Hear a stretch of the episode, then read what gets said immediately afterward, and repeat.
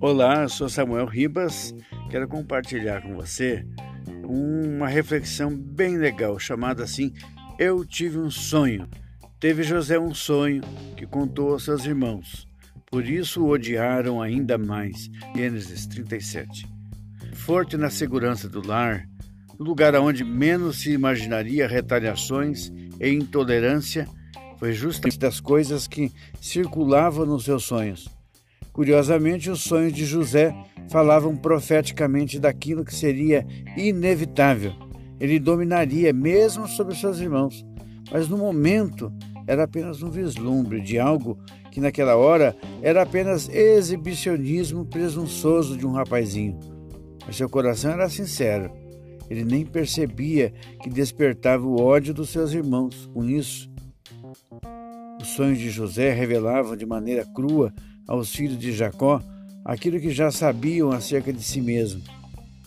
Saber de fato aquilo que não queremos, aceitar acerca da própria vida, pode despertar um sentimento de recusa de proporções inimagináveis. Acabaram por afastá-lo para longe dos seus olhos e ouvidos, para onde não mais ouvissem o que não queriam lembrar. Deus tinha planos na vida de José, né?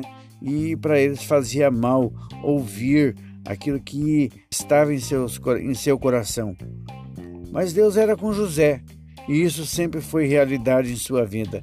José não questionava acerca disso e, ao contrário, fazia valer da sua presença aonde quer que de bisneto de Abraão e escravo no Egito, continuava inabalável na casa de Potifar deixou bem claro sua presença a ponto do próprio Potifar declarar que era abençoado por causa de José.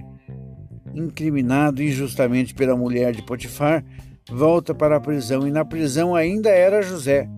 Ainda sonhava, mas agora também interpretava sonhos. Deus era com ele.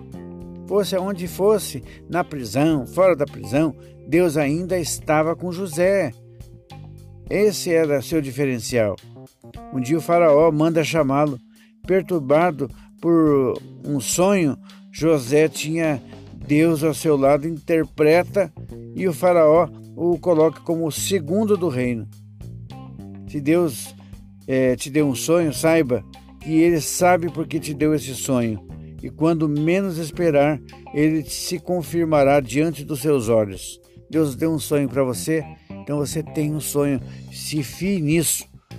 Deus traz à existência as coisas que não existem e elas passam a existir. Se você tem um sonho, proclama teu sonho, peça é, sabedoria a Deus, você vai ter sucesso, mas não desista do sonho que Deus te deu. Deus te abençoe, fica com essa reflexão. Tchau para você.